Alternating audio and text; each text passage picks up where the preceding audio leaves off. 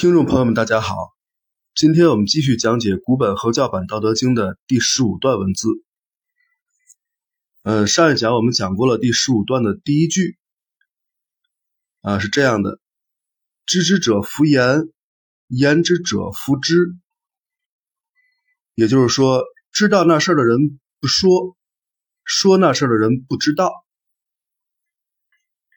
啊，是这样的一句话。那接下来呢？第二句话是这样写的：闭其对，塞其门，合其妻，动其心，割其阵，解其分，是谓玄同。嗯，咱们大家一听这句话，可能觉得跟通行本差别很大，就是没听过这么一句。嗯，那通行本是怎么说的呢？通行本是。塞其兑，闭其门，错其锐，解其分，和其光，同其尘，是谓玄同。啊，这个大家就很熟悉了啊。但是呢，这句话在楚简本中，这个文字啊是差异很大的。呃，下面我就来给大家详细讲解一下这句话是怎么回事首先是闭其兑，塞其门这句。呃，这句什么意思呢？是关闭那个通道，堵住那扇门。这个“对”呀，在古代当通道讲。啊，通行本写的是“塞其对，闭其门”啊，这个就是用词上前后有些颠倒，呃，大意上是差不多的。这这里再说明一下，为什么把这个“对”字解释成通道。呃，这个“对”字在楚简本中啊，写的是一个“对”，就是前坎艮震巽离坤兑的那个“对”字啊，加上一个走之儿啊，是这么写的。但是这个字呢，现在已经失传了，没有这个字。那我们看这个“对”字啊，它有什么意思呢？在康熙字典中，“对”对有一个解释，就是穴。洞穴的穴，穴也啊，当然它也解释为说也，也可以解释为口。呃，易经八卦把这个对解释为口。那这个对啊，就是像洞穴啊这样的一个存在，要加上那么一个走之儿。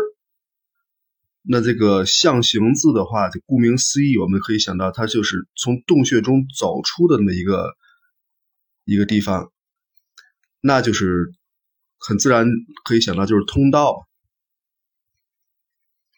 所以说这个对，呃，按照初简本的这个写法，应该是解释为通道。所以前面一句说的是关闭那个通道，堵住那扇门，是这样的一个意思。那接下来呢是和其妻，动其心啊，这么一句话。这个和其妻呀，其中的妻字，在这个帛书本和通行本中啊，都写的是光，就是和其光。这个应该是抄录过程中产生的笔误，因为它在楚简本中。很明确写的就是“漆”字，就是油漆的那个“漆”，没有三点水儿，啊，就是漆树的“漆”，就这么一个“漆”字。但是目前所有的古文字专家都没有把这个字认同为“漆”字，还是按照通行本的写法写成“光”字。这个里面呢，我就说明一下，这个字如果按照楚简本的那个文字来看。就是咱们现在这个“漆”，这个“漆”字和油漆的“漆”是相通的啊，意思就是用漆树枝制成的涂料，是这样的一个意思。那么“和其漆”呢，就是调和那些漆料的意思。下面是“动其心”，这个“动”字是一个“同”共同的“同”。加一个走之儿，这是楚简本的写法啊，它的意思是通达。那么这里这个“欣”字呢，就是欣喜的“欣”啊，在楚简本中写的是“欣”字的一个一体字啊，应该是“新”的一个一体字。那这个“动其心”在帛书本和通行本中啊，写的都是“同其尘”啊，把“动”改成了“同”，去掉了个走之儿，然后呢，“心”呢就变成了“尘”，尘土的“尘”。啊，这个呢，应该是在抄录过程中啊，就是可能是因为没法理解这个“动其心”是什么意思，然后呢，就附会成了“和其光，通其尘”了。其实那个“和其漆，动其心”，意思就是调和那些漆料，通达那种喜悦啊，就是在家用漆写字，是这样的一个快乐的感觉。那接下来呢是“割其阵，解其分”这句。这个“割”字的写法啊，现在也也已经失传了。在初简本中，这个“割”字啊，应该是写的是咱们现在这个切割的“割”的一个古字啊，应该是与这个“割”字相通的。那么帛书甲本呢，把这个字呢写成是“坐”，呃，坐下的“坐”。然后呢，帛书乙本写的是“错”，金字边的“错”；通行本写的是提手旁的“错”。呃，这里我还是参照楚简古字，把这个字呢校定为“歌”。那下面是“震”字，这个“震”字啊，在楚简本中写的是上面一个耳，下面两个贝，啊，也应该是与这个“震”字相通。这个“震”呢，就是。当富甲，就财富的富，这个字在帛书甲本中啊写的是阅读的阅，在帛书乙本中呢还是对，就是那个当口讲那个对。然后这个通行本中呢写的是锐，锐利的锐，又把这个字儿改来改去，改的面目全非了。那这个。割其阵是什么意思呢？那就是割舍那些财富的意思。那通行本中呢，啊，写的是错其锐，啊，这个我们就不说了。反正他这个解释完全跟那个出原本就是两码事儿了。那解其分，这个都一样，啊，没有什么意义了。没有什么争议。那接下来呢是侍卫玄同啊，这个也都一样。呃，这样看起来这句话我们整个来讲解一下，就是闭其对，塞其门，和其妻，动其心，割其阵，解其分，侍卫玄同。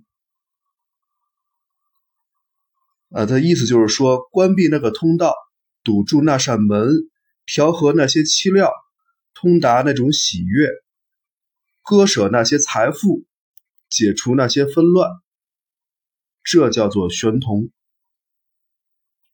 而我们看现在通行本主流解释说是塞住呃塞住视域的孔窍，闭起视域的门径，不露锋芒，消解纷扰。含敛光耀，混同尘世，这就是奇玄妙奇同的境界。还说的很玄哈，玄之又玄。但实际上呢，老子写这句话写的是很接地气儿的。他为什么这么写呢？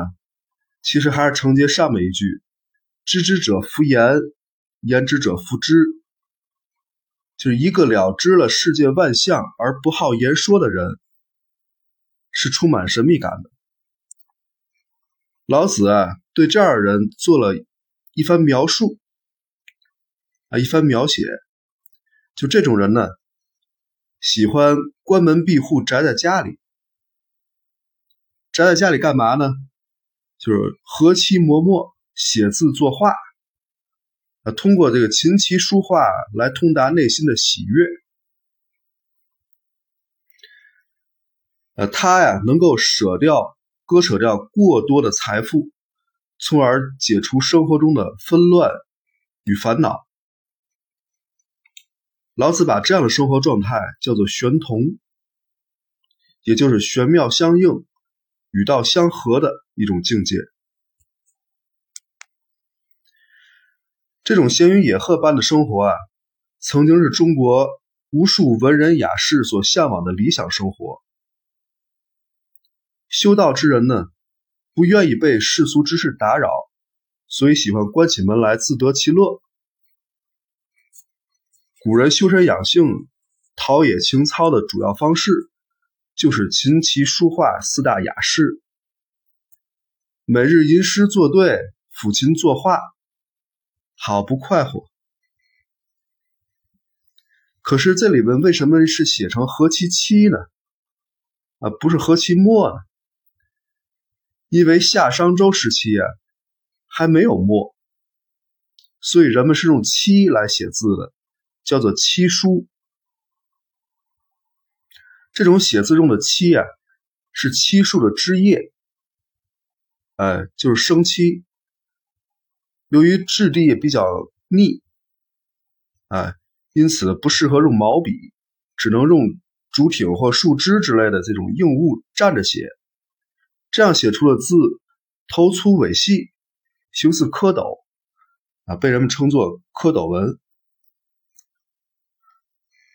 这个帛书老子和通行本把这里的何其七动其心改成了何其光同其尘。啊，给文字增添了另外一种意境，啊，这么改倒也有些诗意，不过意思呢，就变成了收敛光芒，混同尘世，并不符合老子的原意。另外，我还要补充一下，这里的“动其心”这个“心”字，啊，我们在楚简老子中啊，一共出现了三次，第一次啊。是本本段的这个动其心啊，被帛书本和通行本改成了同其尘。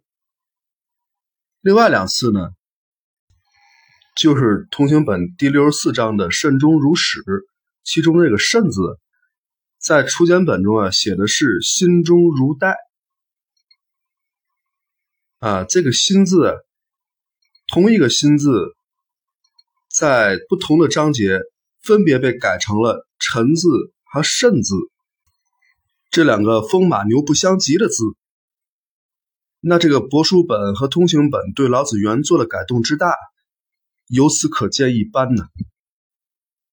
好，今天这一讲啊我们就先讲到这里，感谢大家的收听，我们下一讲再见。